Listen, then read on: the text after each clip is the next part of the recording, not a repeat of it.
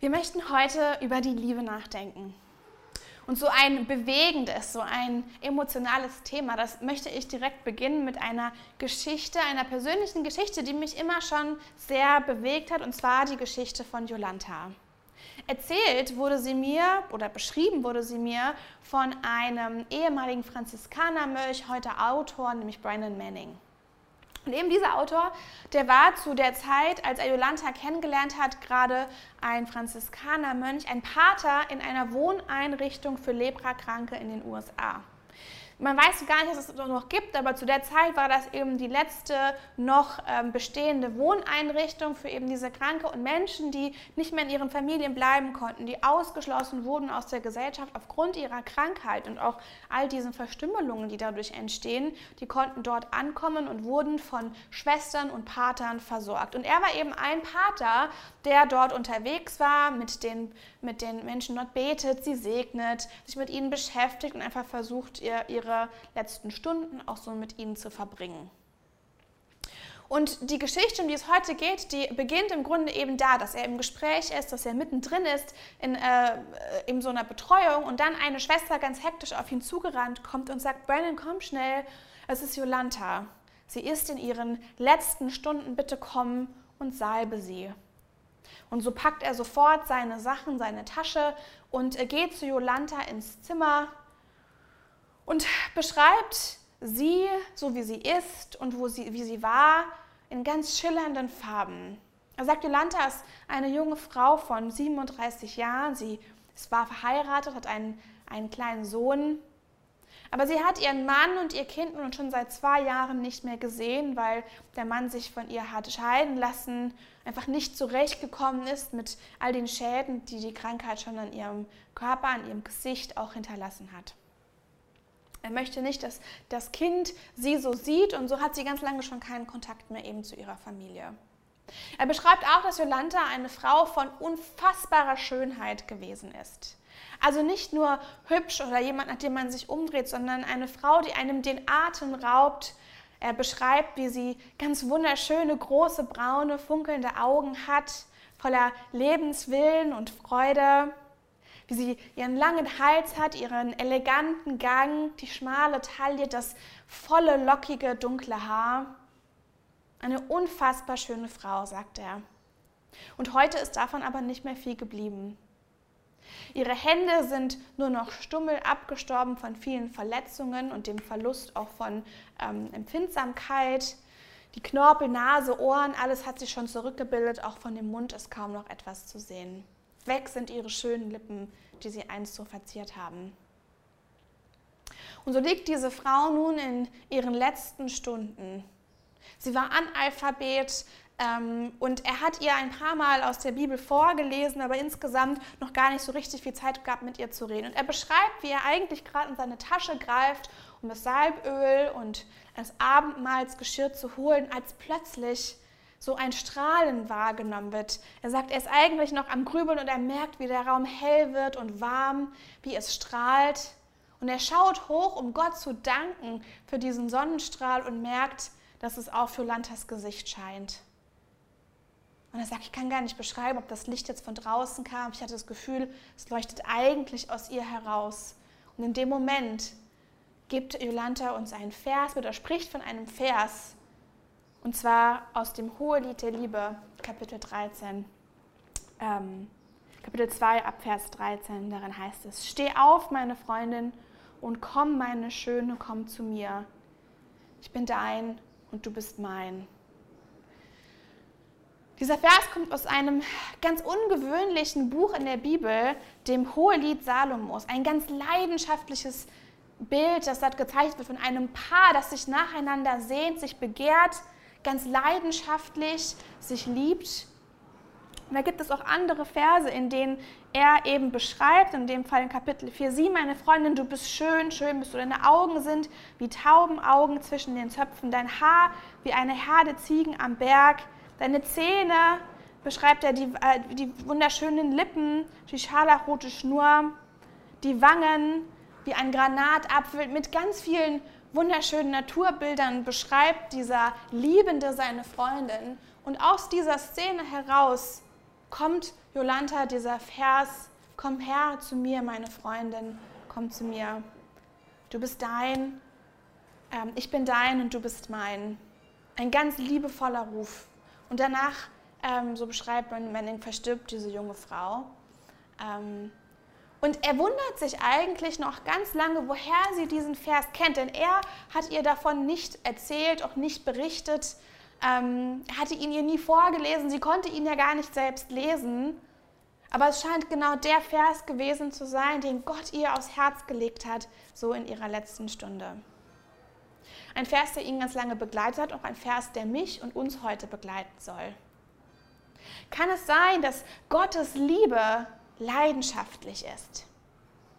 Wir kennen ganz viele Szenen und äh, Bilder, Berichte, die von Gottes Liebe so in der Bibel sprechen. Und ein ganz bekannter ist aus dem Korintherbrief. Und ähm, wir alle haben bei Hochzeiten in der Regel auch schon daraus gehört. Darin heißt es, Liebe ist langmütig und freundlich, sie eifert nicht, sie tut nicht groß, sie bläht sich nicht auf, sie ist nicht unanständig, sie sucht nicht das ihre, sie lässt sich nicht erbittern, sie rechnet das Böse nicht zu, sie freut sich nicht über Ungerechtigkeit, sondern an der Wahrheit. Sie erträgt alles, sie glaubt alles, sie hofft alles, sie erduldet alles. Und das ist gut, und das ist richtig und ein guter Orientierungspunkt für uns, was Liebe bedeutet und wie auch Gottes Liebe zu uns aussieht. Und doch gibt es einige Stellen, in denen Gott als ein leidenschaftlich liebender Gott beschrieben wird. Ein Gott, der sogar eifersüchtig sein kann.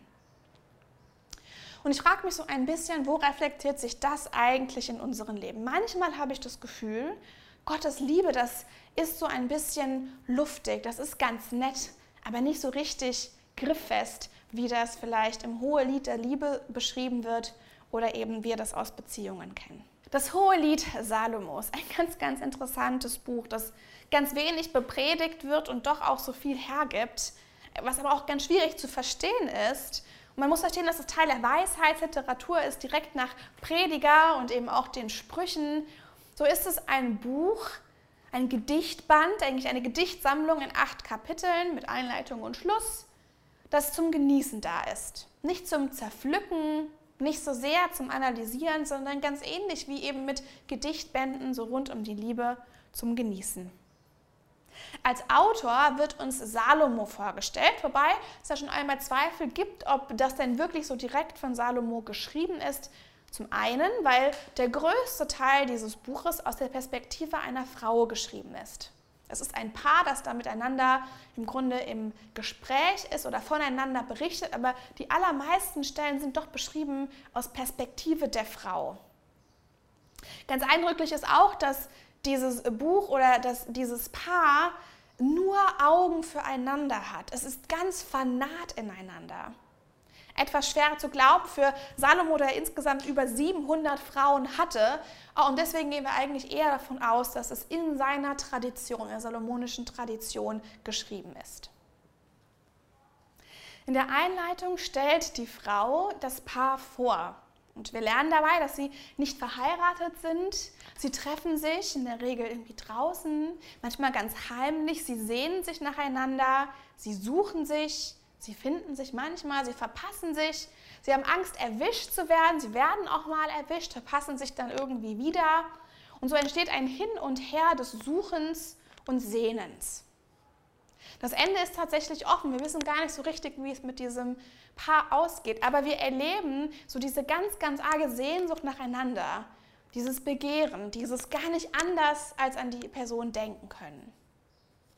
Und wenn wir das irgendwie uns vor Augen führen, auch für die Liebe Gottes, dann bringt das ganz, ganz viel Leidenschaft auch in dieses Bild von uns einer Liebesbeziehung mit Gott. Denn nochmal, ich glaube, das ist gar nicht nur so luftig und einfach irgendwo abstrakt zu sehen, sondern ich glaube, Gott hat richtige leidenschaftliches Begehren und will unsere Nähe und möchte natürlich auch, dass wir diese Liebe erwidern. Und das wiederum, wenn wir in Analogie bleiben, führt mich zu zwei ganz, ganz interessanten Tipps, die mir mal ein weiser alter Mann gegeben hat, Toni Campodo, als wir hier gemeinsam in Frankfurt unterwegs waren. Da habe ich ihn nämlich gefragt, Toni, wenn du deine Frau nochmal auswählen dürftest oder wenn du nochmal zurücksiehst und dir einen Partner fürs Leben aussuchen würdest, nach was würdest du Ausschau halten? Da hat er gesagt, das ist eigentlich Ganz einfach und doch ganz schwer. Aber er sagt zwei Dinge. Interesting, also interessant, und committed. Interessant im Sinne von, du, da muss irgendwie, man muss sich mit Sachen gemeinsam beschäftigen können, über Sachen gemeinsam lachen können. Man darf sich nicht so langweilen einander, wenn du überlegst, dass du ganz, ganz viel Zeit mit einem Menschen verbringst, dann machst du besser sicher, dass der interessant ist und dass ihr euch gegenseitig auch interessant findet und immer neue Dinge entdeckt miteinander. Und das andere ist committed. Committed im Sinne von zuverlässig, jemand, der sein Wort zu dir gibt und dazu steht, auch wirklich das äh, bis zum Ende so mit durchzieht. Und du brauchst immer beides. Er sagt in der Regel, ist irgendwie eins dominanter, mal ist jemand ganz zuverlässig, mal ist er irgendwie super interessant oder sie. Aber du musst sicherstellen, dass es irgendwie beides zusammenkommt. Das war ein ganz wertvoller Tipp. Und der andere wertvolle Tipp kam eigentlich von seiner Frau.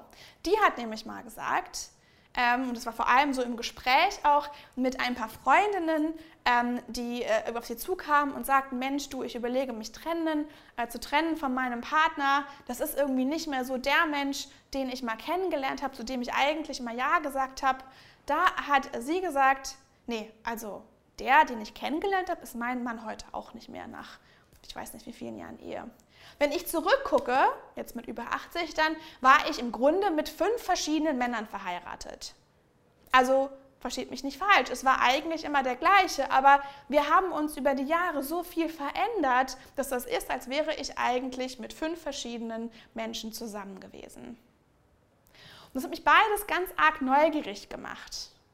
Ich glaube, dass was uns bewusst ist für unsere Beziehungen, für Liebesbeziehungen, ganz egal, ob man jetzt alleinstehend, verliebt, verlobt, verheiratet, geschieden, verwitwet ist, wie auch immer, wir alle haben einen Sinn dafür, dass Liebesbeziehungen Arbeit brauchen, dass da Veränderung drinsteckt, aber dass wir das auch möchten, dass das irgendwie spannend, abenteuerlich, leidenschaftlich bleibt, auch über viele Jahre hinweg. Dass das Arbeit bedeutet, aber eben auch die Lust und den Willen, immer wieder neue Dinge auszuprobieren. Und ich glaube, dass wir das mitnehmen dürfen, auch von der Liebe Gottes zu uns und unsere persönliche Liebesbeziehung zu Gott. Ich glaube, dass ganz viele von uns irgendwie so ein bisschen ein schlechtes Gewissen haben. Wir wissen, ja Mensch, da müsste man vielleicht mal mehr beten, mal mehr Bibel lesen, mal irgendwie seine stille Zeit machen. Und das ist wichtig und richtig und das möchte ich auch immer noch einladen zu tun. Aber eigentlich wissen wir doch, dass Liebesbeziehungen auch Neugier brauchen, die Lust, Dinge auszuprobieren. Und das möchte ich im Grunde als Herausforderung uns auch heute in diesem Sonntag mitgeben. Was sind neue Dinge, neue Wege, wie du deine Liebesbeziehung zu Gott ganz neu auffrischen, ganz kraftvoll, lebendig, neugierig, leidenschaftlich gestalten kannst? Kann es sein, dass auch in dieser Beziehung vielleicht manchmal Dinge hier und da einschlafen, da so ein Trott mit reinkommt und du ganz neue Dinge probieren kannst. Wie würdest du das machen? Gibt es äh, neue Spaziergänge, neue Routen, vielleicht ein neues Buch, mit dem du dann über Gott irgendwie im Gespräch bist oder neue Menschen oder versuche neue Wege aus, Gott kennenzulernen, Gott lieben zu lernen, Gott auch die Möglichkeit zu geben, ähm, dich kennenzulernen, weil du dich mit ihm ganz intensiv über neue Dinge austauscht. Das ist mein Gebet für heute. Gott liebt uns leidenschaftlich. Nicht nur irgendwie lofty, nicht nur im Kopf, sondern Gott sehnt sich nach uns, liebend und leidenschaftlich. Und wir sind eingeladen, neugierig zu bleiben, neu auszuprobieren, neu in diese Liebesbeziehung zu investieren. Und wenn wir das tun, dann liegt da ganz, ganz viel Kraft. Liebe ist Kraft. Und diese Kraft kann man in verschiedene Richtungen nutzen. Mal ist das gut und mal ist das schlecht. Mal tut sie weh und mal schöpft sie ein neues Leben. Wenn wir uns auf diese Liebe Gottes einlassen, uns von ihm leidenschaftlich lieben lassen und Neues ausprobieren in seiner Beziehung, dann glaube ich, dass da ganz viel Kraft auch für unser Leben steckt. Für ganz viele Bereiche. Dass das ansteckend ist für uns und für alle um uns herum. Und deswegen lade ich euch ein, ganz neu auszuprobieren neugierig zu suchen und Gott leidenschaftlich zurückzulieben. Amen.